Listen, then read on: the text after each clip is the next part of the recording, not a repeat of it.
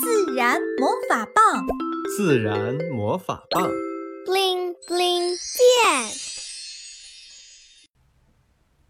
流浪猫小花，维特和赛弗家来了一位新成员小花。为什么叫小花？赛弗说是他背上的花纹像朵小花。小花是只被遗弃的流浪猫。是维特和赛弗在公园的角落里发现的。那天大雨，兄妹俩躲雨时听到了猫叫。找到小花时，它已经全身湿透，眼睛红肿，没什么精神。维特和赛弗把猫带回了家，在妈妈的协助下，把小花送到宠物医院治疗。让人难过的是，医生说小花生病时间太长了。加上淋了雨，只能做些基础的治疗，剩下只能靠他自己了。赛弗对医生说的话似懂非懂。回到家以后，兄妹俩把小花的窝放在客厅靠近阳台的地方。赛弗把小花轻轻地放到软垫上，开心地说：“小花，我们回家啦，你会好起来的。”小花喵了一声。似乎在回应着赛弗。妈妈看着赛弗的一举一动，蹲下来摸了摸他的头，话到嘴边还是忍住了，然后拿出手机说：“赛弗，妈妈给你和小花拍个合影吧。”“好呀，妈妈多拍几张，我要把照片放在床头。”赛弗兴奋地说。赛弗特别喜欢小花。以前总赖床的他，现在每天准时起床。起床之后的第一件事就是跟小花说早安，再轻轻地摸它，给它换水、喂猫粮。平时不管是看电视、看书、玩玩具，赛福总带着小花一起，抱着它，给它讲电视、念书，仿佛小花听得懂一样。睡觉前也要看小花一眼，说句晚安才肯睡。不知是生病的原因，还是性格如此，小花总是安安静静的，听赛弗说话，默默陪在身边。精神好点的时候，还会用前爪压着赛弗的大腿，表达亲昵。被摸背时，还发出咕噜咕噜的声音，似乎很满足。赛弗和小花就像是认识了很久的朋友一样。妈妈看到赛弗因为小花这么高兴，忍不住担心起来。时间一天天过去，转眼快两周了。小花睡觉的时间越来越长，猫粮吃的越来越少，有时只喝点水。赛弗似乎也觉察到了小花的变化。但他相信小花会好起来的。这一天清晨，天又下起了大雨。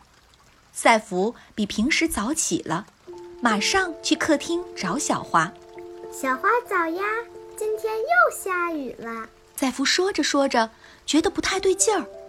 小花躺在垫子上一动也不动，身体没有呼吸的起伏。小花。赛弗叫了几次，没有任何回应。接着，他伸手轻轻地摸了摸小花的身体，有些僵硬，但还是温温的。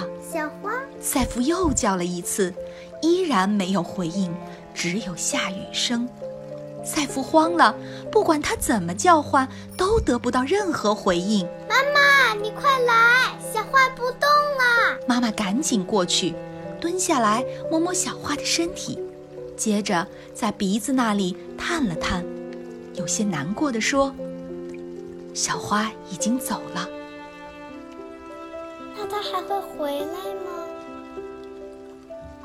不会了，小花死了，不会再回来了。赛弗突然想起医生的话，一下子明白了。这一刻，赛弗体验到了离别，特别难受，心里空空的。不知该怎么办，就是不想分开。就这样，赛弗抱着小花发呆，妈妈在一边陪着。雨声慢慢变小了。妈妈摸着赛弗的头：“宝贝，你现在感觉怎么样？”妈妈，我觉得好难过。我每天都换水、喂猫粮，还跟它说话，为什么小花还是死了呢？宝贝，你已经做了该做的。小花的死不是你的错。所有生命都会经历，不管是人、是动物，还是一片叶子。妈妈摸了摸赛弗的头，微笑着说：“但死亡不代表永远消失了。我们跟小花做最后的道别，好不好？”妈妈从屋里拿上了几把小铲子和一包东西，全家人来到院子的一角。维特，赛弗。我们在这里挖一个坑。妈妈说完，就开始挖起来。兄妹俩拿着小铲子一起帮忙，没多久就挖了个差不多一米深的坑。赛弗，你来把小花放进去吧。妈妈指着挖好的坑说。